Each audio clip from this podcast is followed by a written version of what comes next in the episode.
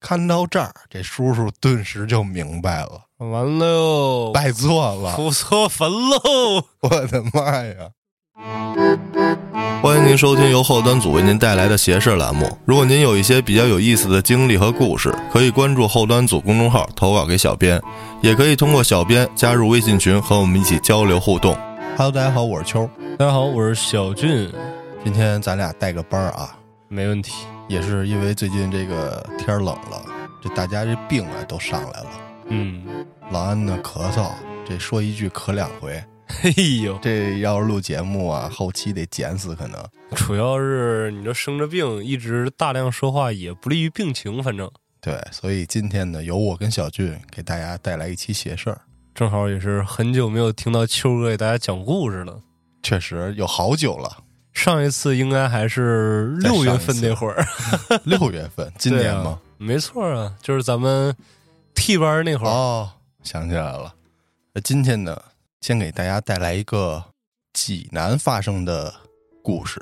山东，对，说是早些年呀，济南的工业南路与工业北路在济钢附近有这么一个交汇，这交汇处啊有一个挺大的村子。那村子的南边呢是纪纲的铁路货场，那儿啊有那个铁轨二十多股，平时呢就停着密密麻麻的各种货车，还有各种罐车。再往南呢就是这个胶济铁路，而那个村子呢就在这个铁路货场的北边，紧挨着工业北路。而这村子的南面呢有一条编组站下的涵洞，把这个工业南路啊与这个村庄给连在一起了。说这涵洞啊。很邪门儿这夏天不热，冬天不冷。如果外面刮风，这洞里呢却非常的平静。如果外面下雨，尤其是夏天，这洞里呢就会有一阵阵的阴风吹出来。还有人说呀，说如果你骑着自行车穿过这个洞的时候，是不能回头看的，因为只要一回头，这车就会发生死亡摇摆。哎呦，就会晃起来。说这涵洞啊是南北向的。由于上面这铁路货场啊，宽一百余米，这洞呢，所以也有一百余米长。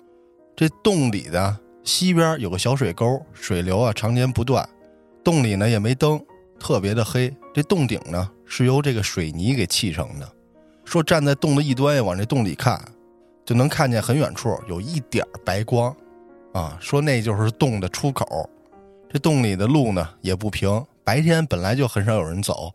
这晚上更是没人走，只是有偶尔的情况下呀，有几辆汽车或者拖拉机、摩托车开着灯进去，穿过这个洞。一般情况下呢，这村民如果要去这个工业南路啊，就宁愿从这个北路绕远往东走，再绕到这个南路去。咱再说这村子，虽说是一村子，但是这村里人基本上不种地，这地呢大都都卖给周围的一些企业了。很多的村民呢，平时就在市里上班。再说这村里啊，有一疯子，大约六十多岁。这人呢，平时挺好，挺正常，对人说话也和和气气的，就一点看不出来他有精神问题啊。可是这人一到阴天的时候，再一下雨，这疯子就在家里哆嗦啊，也不敢出门。这天要是一打雷，他就会从家里跑出来，在村子里乱跑。一边跑，嘴里边喊：“别过来，别过来！”关于这疯子呢是怎么疯的，这村里有几个老人就说呀：“这要从文革那会儿说起了。”那可早了。说那会儿啊，一九六九年，有一对夫妻呀，从那个其他的村子搬过来，来这个村里住。这两口子，这女的呢姓郑，对人挺好，很和气。但是呢，这女的她丈夫的脾气特别不好啊。经常跟他家暴，有时候呢，甚至在街上，俩人说不对付了，就开始抡这姓郑的女的。那女的呢，被打了几次，就想离婚，可是呢，不敢，好像啊是有什么把柄，被这男的抓住了。后来呢，这村里人就知道了，说是这女的呀，她父亲土改前是地主，因为抗拒这土改，后来被毙了。哎呦，如果呢？这男的把这事儿给说出去了，这大家就能想象到这女的是什么后果了吗？所以连他一块儿枪毙啊！所以他不太敢离婚。说那时候啊，这村南就有一个铁路货场了，只不过那规模呀没有现在的大。当然那时候也有那涵洞了，但是这涵洞啊也没有现在那么长。那会儿啊条件不是很好，这洞的顶部啊都是用这个大石板拼的，洞的上面呢就是铁道。再说呀，当时人特别穷，相邻的一个村儿啊有个回收铁的这么一个收铁站嘛，嗯，就有不少村民呀都把自己家的铁石头石头啊就卖给那个收铁的了。但是这种行为啊，在那个时候啊，属于作风不兼容，如果被抓了就得批斗你。哎呦，只不过呀，那个收铁的为了挣钱也不管这些了，这村民呢也为了卖钱，也就没人告发他。后来呀，这村民家家户户这铁都卖的差不多了，于是呢，就有人把这个目光啊指向了这个铁路货场，因为好多火车都拉货，有的火车里啊装着那些铁疙瘩、铁渣子。还有煤啊什么的，那会儿就缺煤。这一到了晚上，就有人偷偷的就翻墙过去，一个人爬上火车往下搬，另外一个人啊在下面接着，或者是趁着这个有车进站的时候，趁着噪音在这儿偷。还有的呢是用这个自制的钩子把这铁渣、煤啊什么勾下来偷走。这时间不长啊，这货场的工作人员自然也就发现了，就开始赶人。但是这货场呢人手少，根本就防不住。其实这些村民呢，他也都明白这事儿呢，一旦被抓了，那必定完蛋。是啊，先批斗后劳教，说不好还得吃花生米。说有这么一天晚上，这货场里啊停了几列拉货的火车啊，这两列火车中间啊就有一堆人在那拿着杆子勾东西呢。忽然听见后面喊了一声：“干什么呢？”听见这话，这些人呀就提着着大大小小的袋子开始跑，从这一列列的火车底下开始往外钻啊，然后呢翻过围墙就回村里了。说那时候啊，那些工作人员呀就不敢到你们村里抓人，说一个是他们没有这权利，二是呢你要进村了，大晚上就会被村民当成小偷，直接乱棍打死，给你玩一个倒打一耙。哎呦！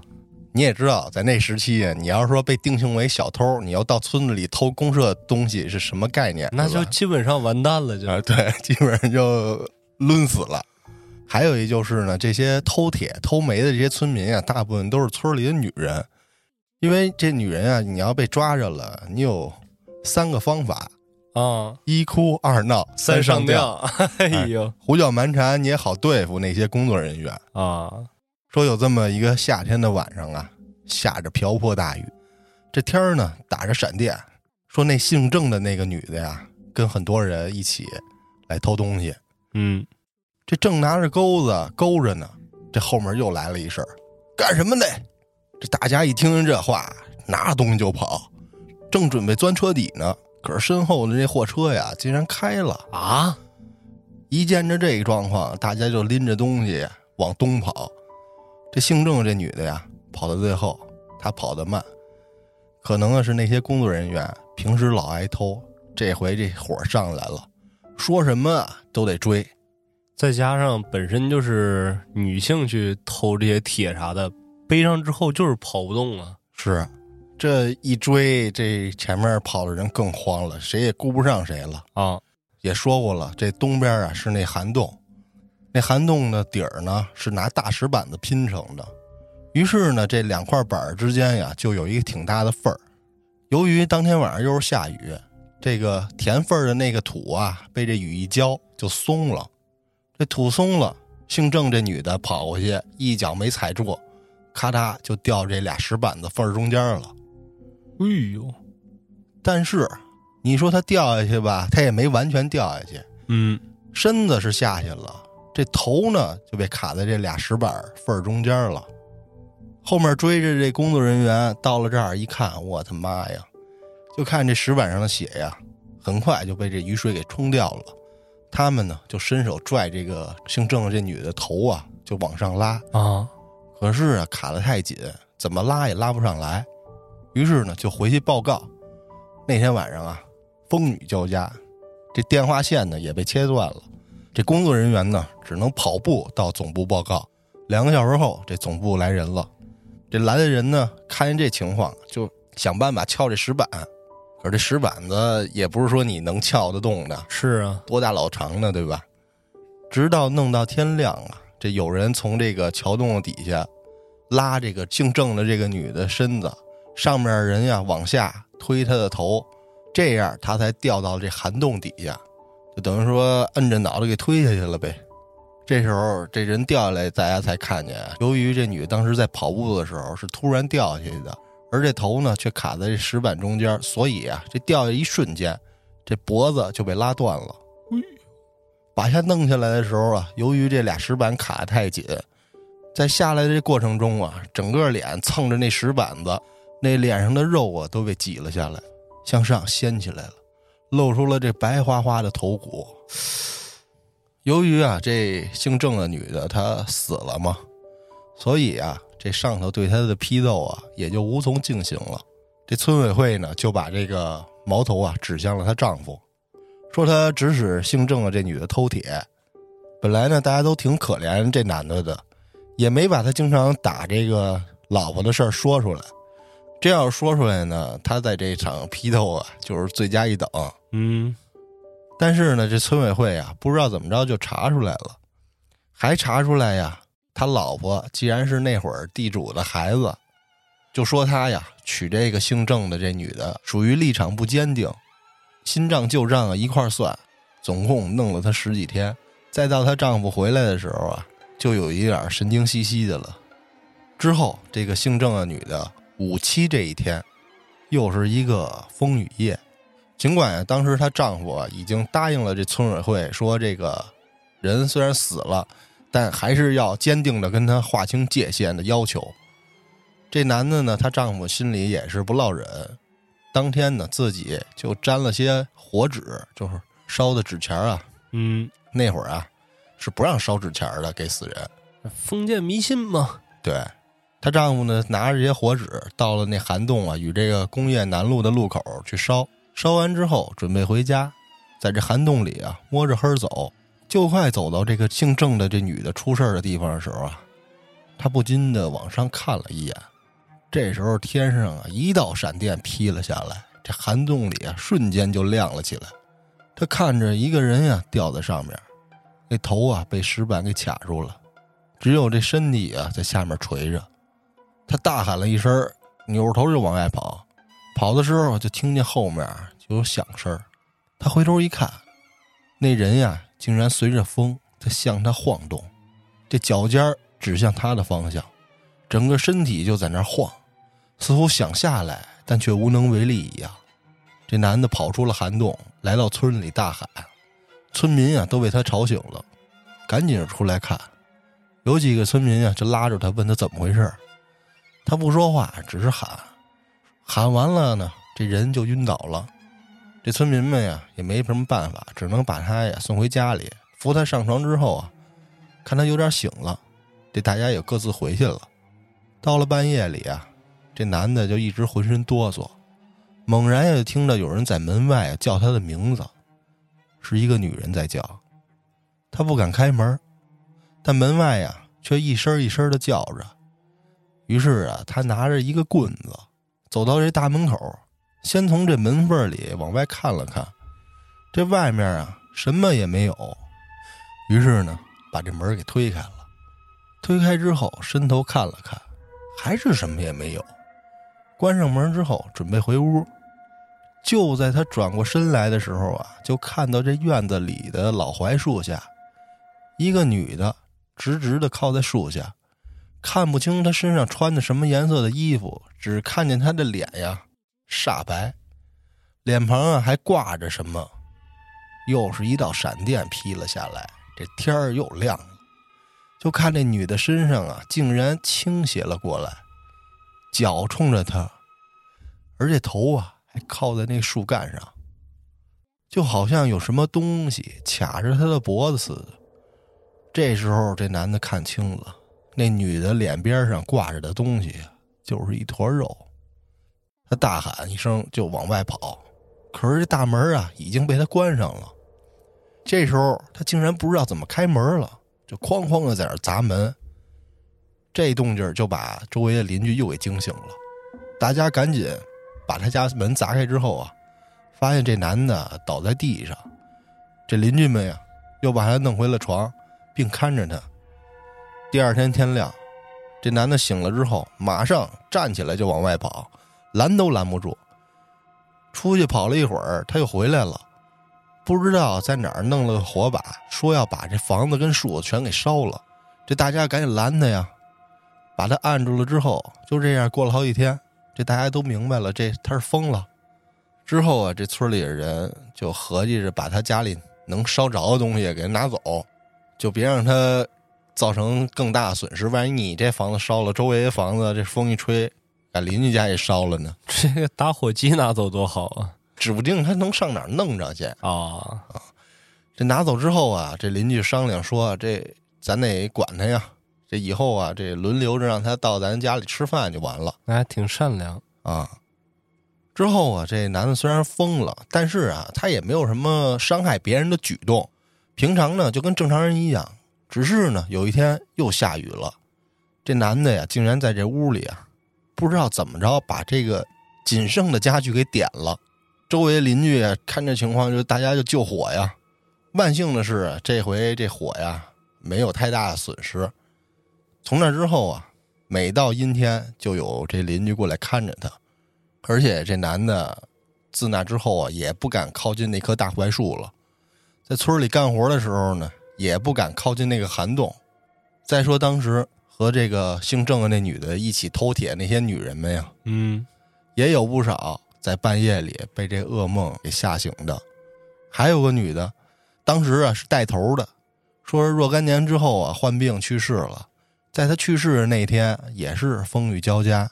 临死前呀，突然睁大了眼睛，望着窗外，这头啊微微的抬起来，含糊的说了句：“他来了。”说完这句，人就去世了。家里人看着窗外，在这闪电的光亮中啊，一个女的背对着窗口，正朝着门外走过去，走到门口就消失在那个关着的门中了。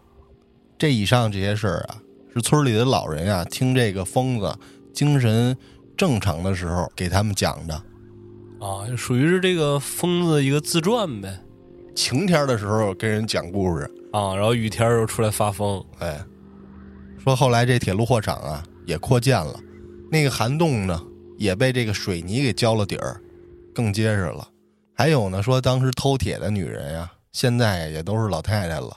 但是这些老太太仍然不敢走那个涵洞，说曾经有个当年偷铁的老太太，偶尔走了这么一次涵洞，说走过那地方时候啊，感觉有什么东西在碰她的头，这老太太一回头，当场脑溢血，幸亏抢救及时，但还是落到一偏瘫。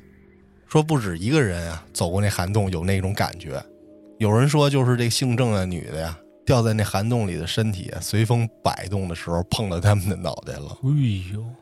接下来再给大家带来一个故事啊。嗯，这小李，他的老家呢，在这个河北省的淮安县的一个村子里。这小李呢，只在这高中的时候回过一次老家，待了一个暑假。说这淮安县呀，不富也不贫，是一个很安稳的一个县城。说那个村子就坐落在这个县城的南边。他们家族呢，在那村子里算大的，这祖坟呢可以往前推九代。这小李的爷爷的爷爷是当时清朝的太医，官居三品。告老还乡的时候呢，当地的县令就在这村里修了一所很大的宅子，送给了他爷爷的爷爷，三品太医。嗯，说这宅子呀，到现在仍然结实，只是啊，个别的地方被拆掉了，但是啊，仍然不影响它这整体。而这小李的爷爷就是从这里走出来参加的革命，也是这淮安县出的唯一一个将军。哎呦，说是八三年呀，那会儿小李刚两岁。十月的一天，家里接到老家，说是小李他爷爷的哥哥的家人来信，说他爷爷的哥哥病危，叫家里人回去看一下。因为啊，这小李他爷爷是军人，当时啊正在这个云南。这小李的奶奶就跟他的姑姑回了老家。这路上呢，就一直担心，说因为当时啊，从这个淮安县发信到济南，最少要一个礼拜，谁知道这来信的这段时间期间会发生什么呢？是啊，于是小李奶奶跟姑姑先坐火车到北京，然后啊再坐汽车到张家口，再倒车到淮安县，再倒车才能到那个村里。哎呦，说到了村里那天呀，见到了这小李爷爷的哥哥，这老人啊躺在床上，啊呼吸很微弱。这老人的孩子呀说：“爸爸，济南的这个亲戚来了。”这老头听了这话，才睁开了眼，费力的看着小李的奶奶跟他姑姑。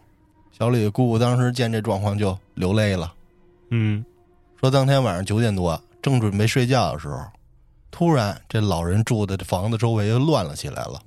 小李的姑姑过去之后才知道，这老人啊快不行了。这县里来的医生啊说，这老人估计今晚就很难挺过去了。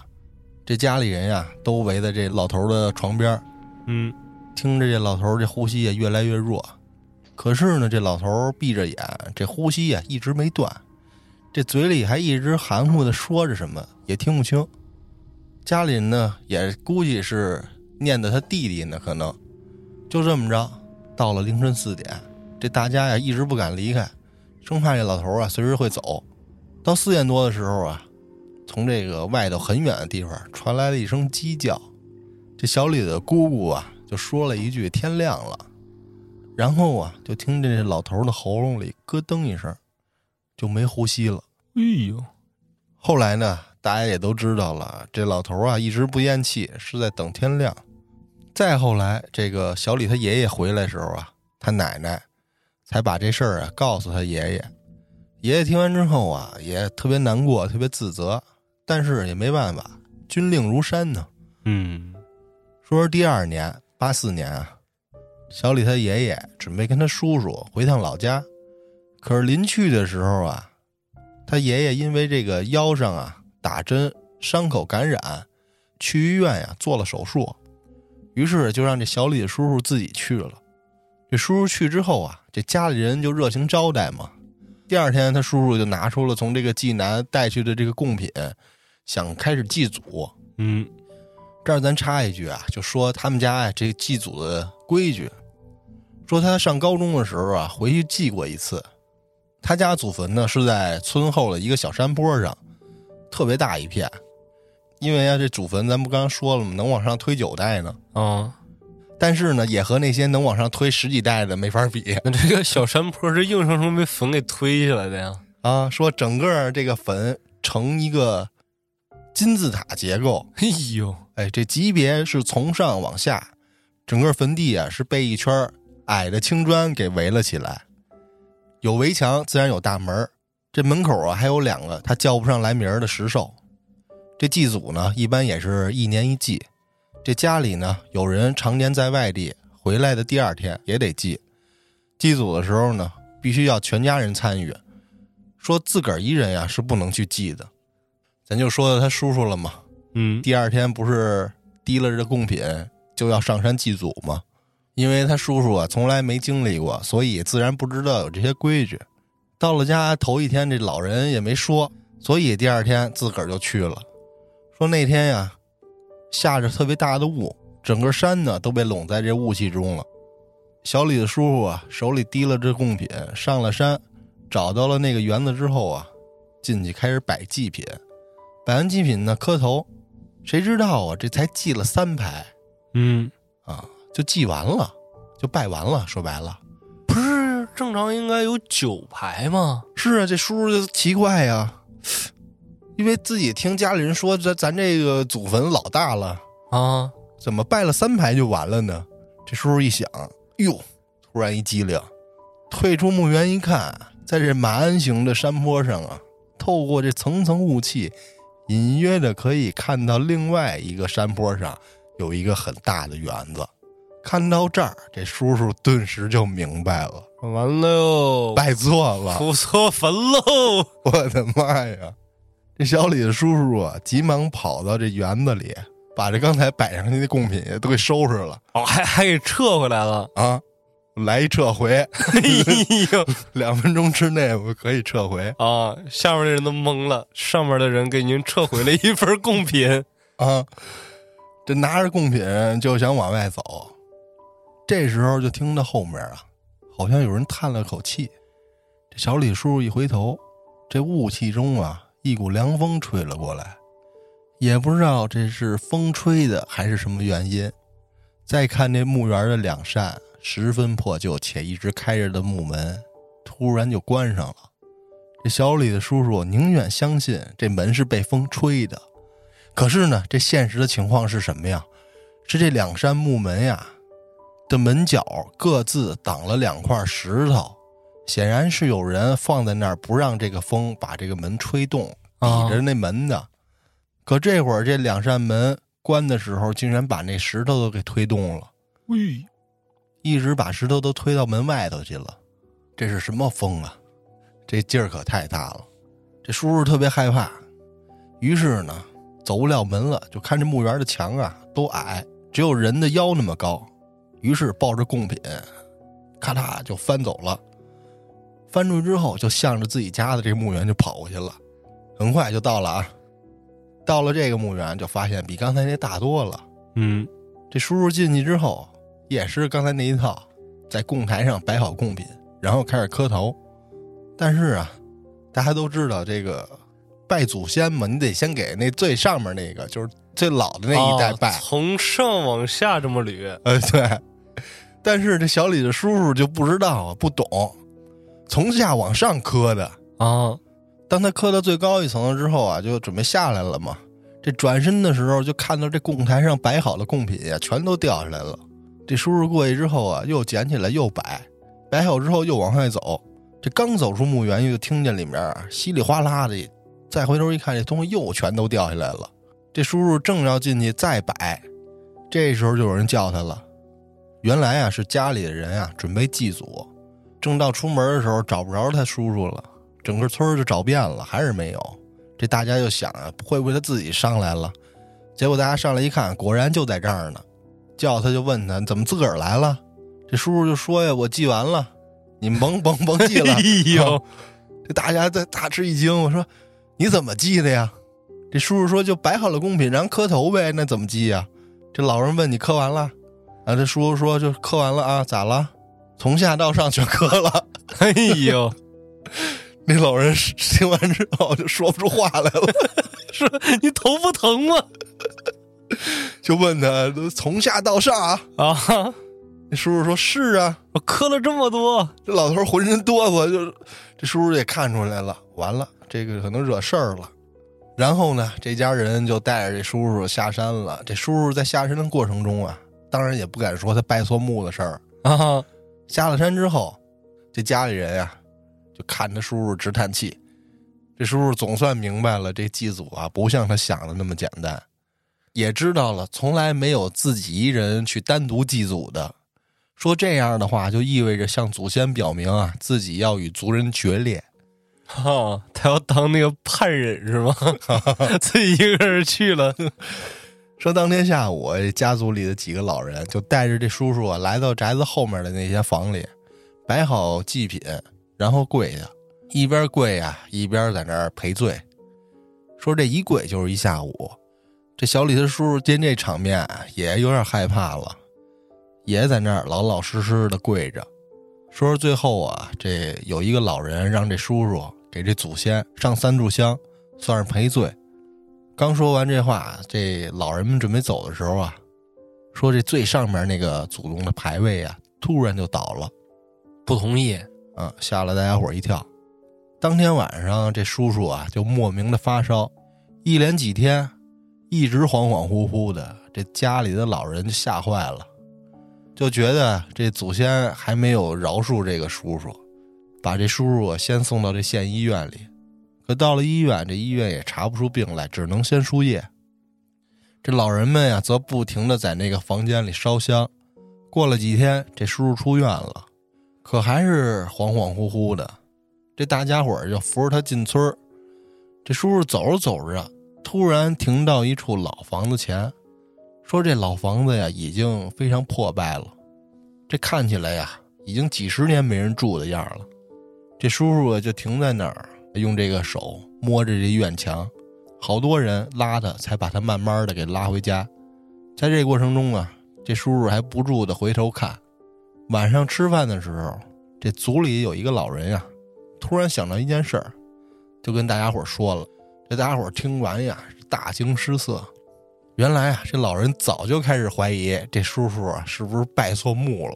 他看见了，哎，因为山上啊有两个墓园，一个是自个儿族里的，另一个则稍微规模小一点，就是在这个叔叔回来过程中，他摸那个院墙的那老房子哦，之前，那是人家本家，哎，对，之前原来住那人的墓地，说那房子里原来啊住着一村霸，这文革的时候被毙了，说毙他那会儿啊，这村霸呀还没结婚呢，又因为他是这家里啊最后一个男人，所以被毙了之后，他家从此也就绝了后。这就是这个小李他叔叔拜错坟的那家人啊，后来呢，就有老人趁着这小李他叔叔清醒的时候问了问他，这叔叔呢，终于承认这件事儿了。这叔叔拜了那个村儿霸，然后发现贡品就被拿走了，那啊，村儿霸嘛，自然不能干，这属于是给人周桌了呀，啊 菜都上好了撤回。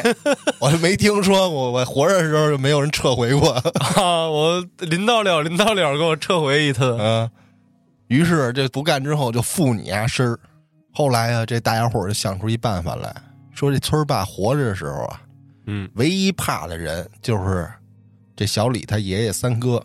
是他三哥枪毙的他哎，不是，啊这三哥也是刚才咱说去世那老人啊啊。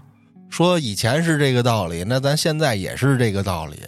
所谓的这村儿霸呀，就是欺软怕硬的废物。啊！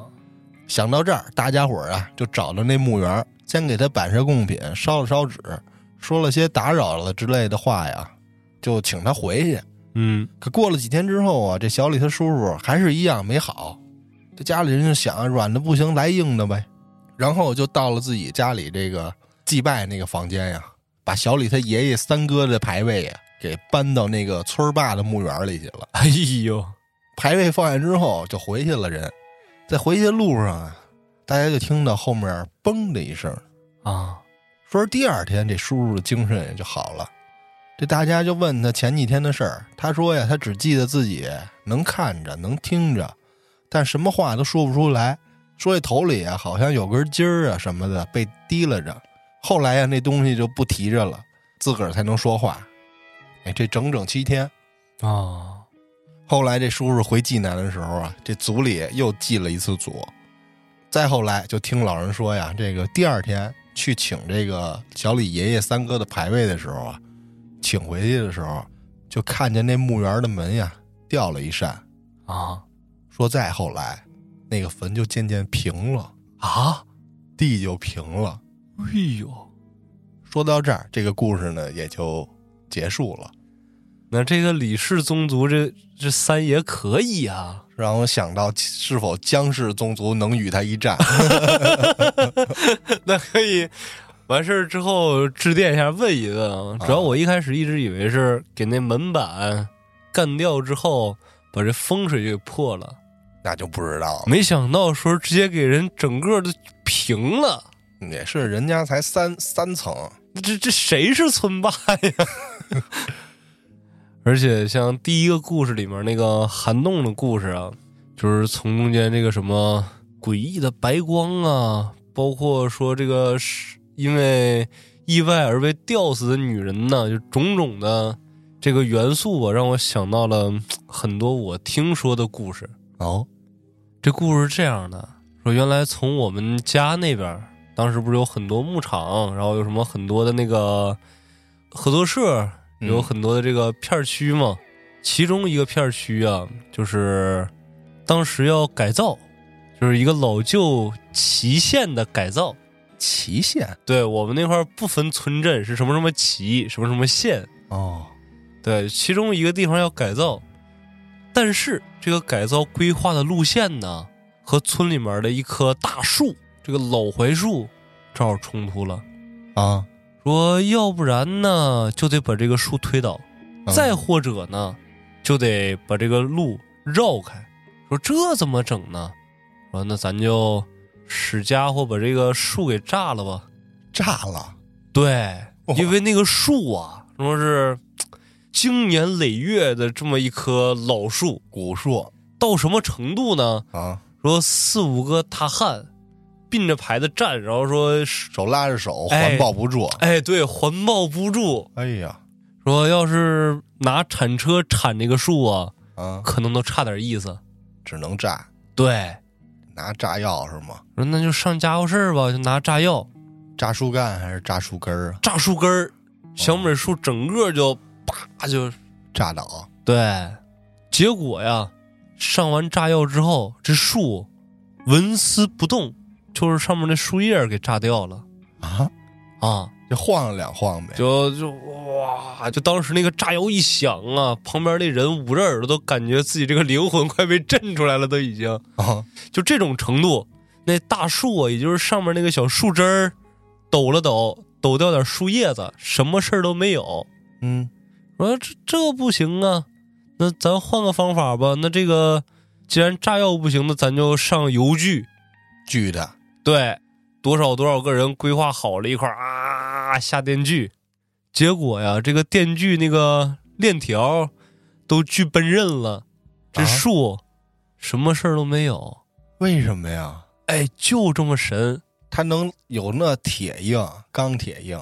哎，这奇怪就奇怪在这儿了。哇，之后就接着群策群力呗，说那要实在不行，那咱就说给他连根儿给他挖起来。嗯，这铲车下去挖去，说生生啊挖了一下午，愣是没把这树根挖出来。啊，哎，说这个时候，这个工程的负责人再想招弄这棵树，底下人就都不敢了。为啥呀？说这树啊，这经年累月，这是已经成了精了，整不好啊，这树底下它就盘着龙脉呢。啊，太邪门了是吗？是啊，你说谁家树？你说拿锯锯不倒，拿铲车挖不倒，上炸药也没用啊。说要实在不行啊，咱就把这个路绕过去，把它给避开。这负责人一听就急了，嗯，说你掏钱呢？你 听没听说过寸土寸金呢？这一厘米的路铺出去都比你一块黄金值钱，你说整就整啊？说不行，接着弄。最后啊，是又请高人做法，是又说请大和尚过来说给这个树超度超度。嗯，在这些各方势力都已经水陆法场完事儿之后，说 OK 了，现在这棵树啊，就已经把它上面这个灵气都给驱散了。现在咱们来炸树吧。行吗？就当众人壮着胆子把这个炸药也铺好了，就三袋一引爆啊，轰一声，和第一次一样，就周围这些人呢，感觉已经被炸药爆破的这个气息冲的都已经快要魂飞魄散的时候，只见那棵大树啊，还是纹丝不动，屹立不倒，只不过这次跟以往有点不一样了。啊，你就看见这树啊，裂开一缝，而且顺着那树的裂缝啊，开始往外流血了。哎呦，而这个血呢，也不是说那种鲜红的，就咱们印象中的血，嗯，而是说呀，深红色，有点像是那个血肠煮熟了之后那个色儿。发紫。哎，对，啊，深红紫黑色，而且这个血呀，它不是说淌个五分十分的就停了，它是一直在流，一直在流。哦，这一下可是给大家彻底吓坏了，说真别弄了，这底下呀，指不定说是埋着什么呢。最后这条公路还是把这棵大树避开了，而这个大树一直保留至今，就叫神树泉。神树什么神树泉，泉？泉水的泉，哦，就说这个血一样的这个树枝吧，啊，就源源不断的流，一直流，一直流。现在还流？现在流没流我就不知道了，因为这是我小时候听说的一个事儿。哦，那还行，那没有人伤亡。这个呢是比较皆大欢喜的一个收尾，既保住了那棵古树，而且这个路也是成功的修成了。不像老叔他们家那榕树，那儿村里那个，哦，就是谁要弄这榕树，这榕树就弄谁那个。哇，那太狠了。但是你就说这个树啊，我就想想另外一个故事。还有啊，对，这个是我上大学的时候，我们一朋友给我讲的，什么呀？说在他们家那边啊，小时候也是村子里面有棵树，但这个树啊是个人家的一个树，自个儿的，对，这个树呢也不能说是特别巨大吧，但是这树是什么时候出现在自己家院子里面的，没人说得清楚。这不是自个儿种的呗？对，就相当于是当时建房子圈地的时候，看着哎这棵树不错，就把这树圈到自己家院里面了。哦，但是后来呀，就那户人家说是要从院子里面整个什么东西，是要打个井啊，是要弄个啥呀？反正啊，就是把这个树给挖掉了。嗯，这挖掉的这个树坑啊，就是小时候这些小孩儿最最欢乐的一个地方了。为什么说这儿欢乐呢？因为这个大树一旦挖走之后啊，这里面的什么虫子呀、什么奇形怪状的东西都爬出来了。哦，当时啊，那些小孩们就都去树坑里面捡了，说：“哎，我捡着个盖虫，说哎，我捡着个这个，我捡着个那个。”我们这个同学的这个小伴儿啊，咱就叫他小王吧，小王吧，就是小王。行，这个小王啊，就看着自己的好伙伴们一个个都捡着什么小虫啊、小石头啊这那的，他没捡着东西，他怎么捡不着啊？他他手慢呢，说这点稀罕玩意儿都让人捡走了，这自己啥也没有，这不是一下低人一等吗？哎呀，说不行，我还得再找一找。于是乎啊，在其他小孩拿东西炫耀的时候，他就开始闷头从那土里面开始刨，说我这刨深一点，我刨出来条蚯蚓也是好的呀。结果刨着刨着吧，就感觉手碰到了一个什么特别温热的东西。说哎呦，哎这这不应该呀！啊，这正常土里面什么东西埋的越深，它应该越凉啊。是啊，怎么底下热乎乎的呢？赶紧接着使劲往下刨，刨到最后啊，发现这树坑底下有一个乌漆麻黑的一个团子，团子怎么讲呢？跟一个煤炭似的。啊，一球，哎，对对对对对，黑咕隆咚的，就拿手一摸，沾一手黑。那就是煤球啊。哎，说说说这这是好东西啊？为什么好东西啊？说因为别人捡着那些呀、都是什么小石头、小虫，特别常见。他从大树底下刨出来个煤球，你说这多稀罕呢？但是这小王啊，长了一心眼儿，说我这个好宝贝这么好，如果让别的小孩看见给我抢走怎么办呢？啊，于是乎啊，趁人不备的时候，直接揣怀里了。哦，看着别的小孩炫耀，这回也不酸了，心里想：哎，你们这些，嗯，哪有我这个怀里的好宝贝好啊？于是乎啊，跟这些小朋友们玩玩闹闹，时间一转啊，就来到下午了。那各家各户都喊着孩子回去吃饭，这小王和我这同学呀，也就告别了。时间一转，来到这个第二天，这帮小伙伴啊，还是拿着昨天自己抓的什么虫啊、小石头啊，从这炫耀的时候，再看这个小王，整个人呢就精神状态不太好。因为虽说这小王啊，平时可能反应慢点啊，然后像说话嘴笨一点啊，但是还是很愿意和小朋友们一块交流的。但是那一天的小王啊，给我同学的感觉就是整个人魂不守舍，啊，嘴里面总嘀咕着什么，也听不清楚。反正就感觉呀、整个人特别阴郁，就时不时的呀，把自己这个外套打开了，往怀里瞅一眼；时不时的把外套拉开，往怀里瞅一眼。看那个煤球，哎，对，生怕呀，说是自己这好宝贝丢了魔怔了呀。啊。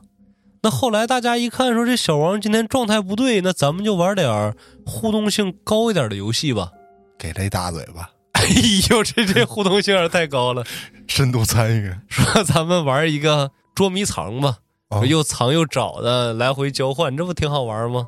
小王，就你来抓我们吧。你把头低在这个树底下，然后你数十个数，哎别，你数三十个数之后，你来找我们。嗯，说完之后啊，小伙伴们一拥而散，就都跑了。而我的同学躲在草丛里面，是左等也没找着他，右等也没找着他。这小孩啊，他哪有那么大耐性啊？就赶紧从这个树丛里钻出来，说：“小王，你找没找我们呐？你不能是耍赖皮吧？”结果他刚从草丛里面钻出来，眼前这一幕差点给他吓尿了，因为他看见小王啊，正以一种极其诡异的姿势爬树呢。那怎么能诡异呢？他是两条腿。呈垂直状，左手托着怀里的这个煤球，右手伸直了，以这个姿势爬树呢。生蛋，哎，对，哎呦，腿不打弯，手不打弯，一条胳膊蹬着自己，慢慢悠悠的往树上爬呢。哦，就看到这一幕啊，给我那同学吓得直接不会说话了。怎么办呀？就眼瞅着说。接着瞅呗，看看这个小王到底要干什么呀？就看这小王啊，一点一点的爬到这树上之后，就跟那个猴子一样，两只手挂着树枝就往前吊着走，荡着走。对，哎呀，最后是找着了一个说粗不粗、说细不细的这么一个树杈之后，把自己的头担在这两个树杈上之后。双手一脱力，直接整个人就吊在树杈上了，相当于啊，说是给自己做了一个上吊扣啊。看着这一幕啊，我这同学哇一下就哭了。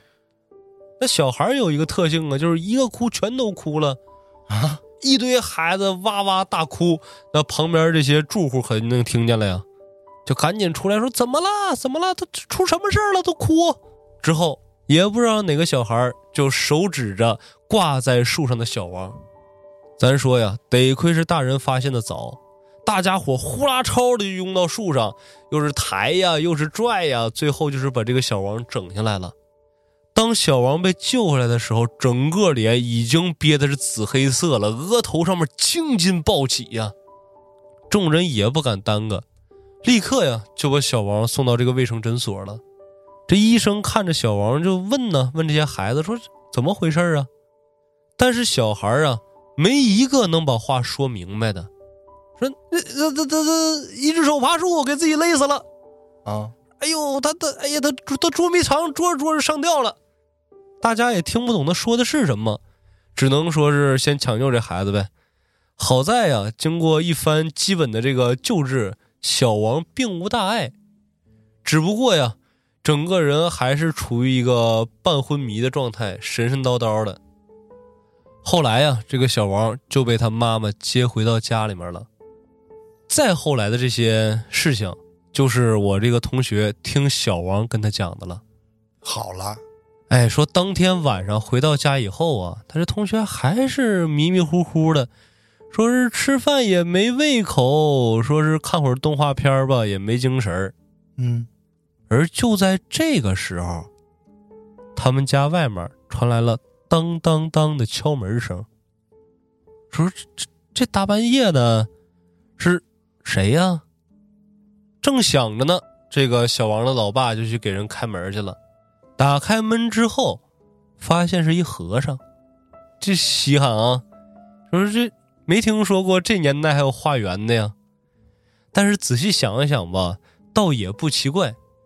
就是因为零几年那会儿吧，不是经常有那些什么假和尚啊，去挨家挨户的敲门，敲完之后说：“哎呀，施主，我给您来一个手串吧，我给你来个什么什么什么符啊，什么像啊，咱们有缘人。”然后这个缘分价八千八百八十八这种的也有，就想赶紧把这和尚打发走。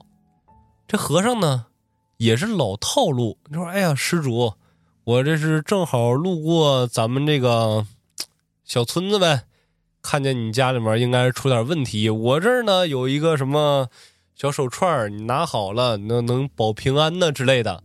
要钱吗？他爸也是这么想的呀。哎呀，多多少钱呢？你要便宜点的话我就要了，你要太贵的话，那你大师傅您还是走吧。结果老王刚问完这话，这和尚咯咯一乐，弥陀佛。施主，贫僧这个法宝啊，不要钱，但是得拿东西换。是，什什么东西啊？我我要不然我拿钱换呢？哎呀，施主，刚说完了，不要钱，我呀，要你家儿子外衣兜里的那个东西。什么呀？是啊，我我儿子兜里面能有什么呀？摸摸。这老王过去啊，伸手就从自己儿子兜里面摸，结果就把他儿子前几天挖出来这颗黑炭给摸出来了。啊，说：“哎呦，这这是什么东西啊？我们家烧火用棒子也不用煤炭呢。”那和尚，哎呦，施主就要这个。他爸就纳闷说：“你你你要这玩意儿干什么呀？而且你你怎么知道我家孩子兜里面有这个呀？”就给他们那么多话的吗？是啊，但是啊，这个老和尚本着治病救人的原则，还是说出了此中原委啊。说这个呀，就是人们口中经常说的，说人含冤致死，死之前那最后一口的怨气啊。这个怨气啊，它是会具象化的，成一煤炭，尤其是。上吊自杀的人，哦，说凡是上吊自杀的人呢，你往脚底下挖去吧，只要这人生前有冤屈，脚底下你挖两尺，绝对能挖出来一这个。哇，这个就是死者生前的怨气所化。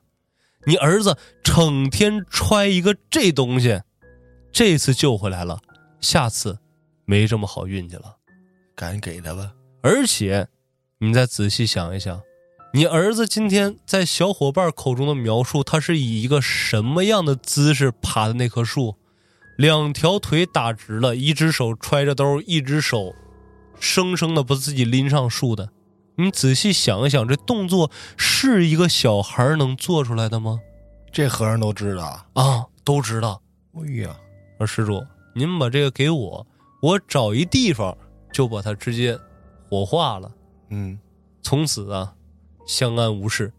听和尚这么说完之后啊，老王他哪还敢多想啊？说：“哎呦呦，师傅，哎呀，千恩万谢，千恩万谢。那您抓紧帮我把这黑炭处理了吧。”于是乎啊，就把这黑炭交给这和尚，然后把和尚给的手串压到小王的枕头底下了。时间一晃，来到次日的清晨，这小王一醒啊。就感觉自己的胃里面是翻江又倒海呀，直接一扭头冲着地上，几大口吐出来，那地上一大滩一大滩的黑色粘稠液体。哦，甭说是小孩了，就是大人，你给牵来头老牛，他未必能吐出来这么多东西。这哪有这么大胃呀？这这，而且昨天晚上不是食欲不振没吃东西吗？这都是什么呀？说不上来。这小王啊，吐完之后，直接就喊着饿，冲到厨房，哐哐哐哐哐，白米饭愣是造了三碗。一看这小孩能吃了，脸色也恢复了，精气神有了。家大人这才敢问说：“孩子，你这昨天那是怎么个情况啊？怎么玩着玩着还玩树上去了呢？”啊，小王这个时候啊。才娓娓道来，说昨天我们几个小朋友一块玩捉迷藏，我来抓，他们来藏，我正闭着眼睛从树底下数数呢，我就感觉呀，有人站在我后头，冲我后脖梗子吹气儿，我一回头也没人呢，结果我再一抬头，我发现那棵大树上啊，有一个穿着红色连衣裙的大姐姐。趴在树枝上面向我伸手呢，我也不知道怎么了，我就特别想啊，说我也爬上去。我爬上去之后，我站得高高的，我就能把我那些小伙伴都找着了。哦，但是我兜里面有个好宝贝啊，我怕它掉了，我就一只手插在兜里面护着它。那我一只手也不能爬树啊。结果这个时候，那大姐姐手越伸越长，越伸越长。最后啊，他人虽然从树上趴着呢，但是手已经伸到我前面了。我也说不上来。我就一把把他手抓住之后，他就一点儿一点儿的把我给拽上去了。之后啊，我就不记得了哦，被蹬上去的。啊。所以说，当时那姿势才那么诡异。不是自个儿爬的，对，而且呀，这孩子越说越兴奋，越说越手舞足蹈，怕他爸爸妈妈不相信，噌的一下把自己右手这袖子给撸下来了。爸爸妈妈，你看，他当时就攥的我这儿胳膊，这胳膊上一个大大的手印儿，这手印儿有多大？啊，当时小王得五六岁了，而那个手印儿宽度跟他小胳膊一边宽。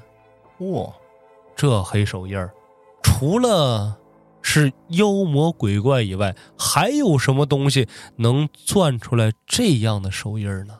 魑魅魍魉，哎，想到这儿，小王的爸爸妈妈已经再也不敢往下想下去了，只能啊是告诫小王说：“以后啊少从地里刨东西，啊你下次再这整这些乱七八糟的玩意儿，我这屁股给你打八瓣儿。”虽然嘴上这么说，但是那手串儿啊，小王从此之后就一直戴在手上了。哦，而那老和尚到底是谁？到最后，小王和他父母也是浑然不知。而比较有意思的是什么呀？就是我听完这个故事之后啊，我因为觉得这个故事实在太离奇了啊，我很难去相信的这个故事真实性。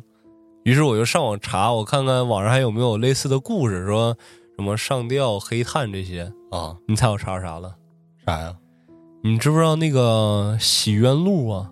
听着耳熟，哎，就是那个讲什么验尸啊，讲什么大宋提刑官这些什么洗冤录这些，啊，就这个洗冤录上也记载过这些事情。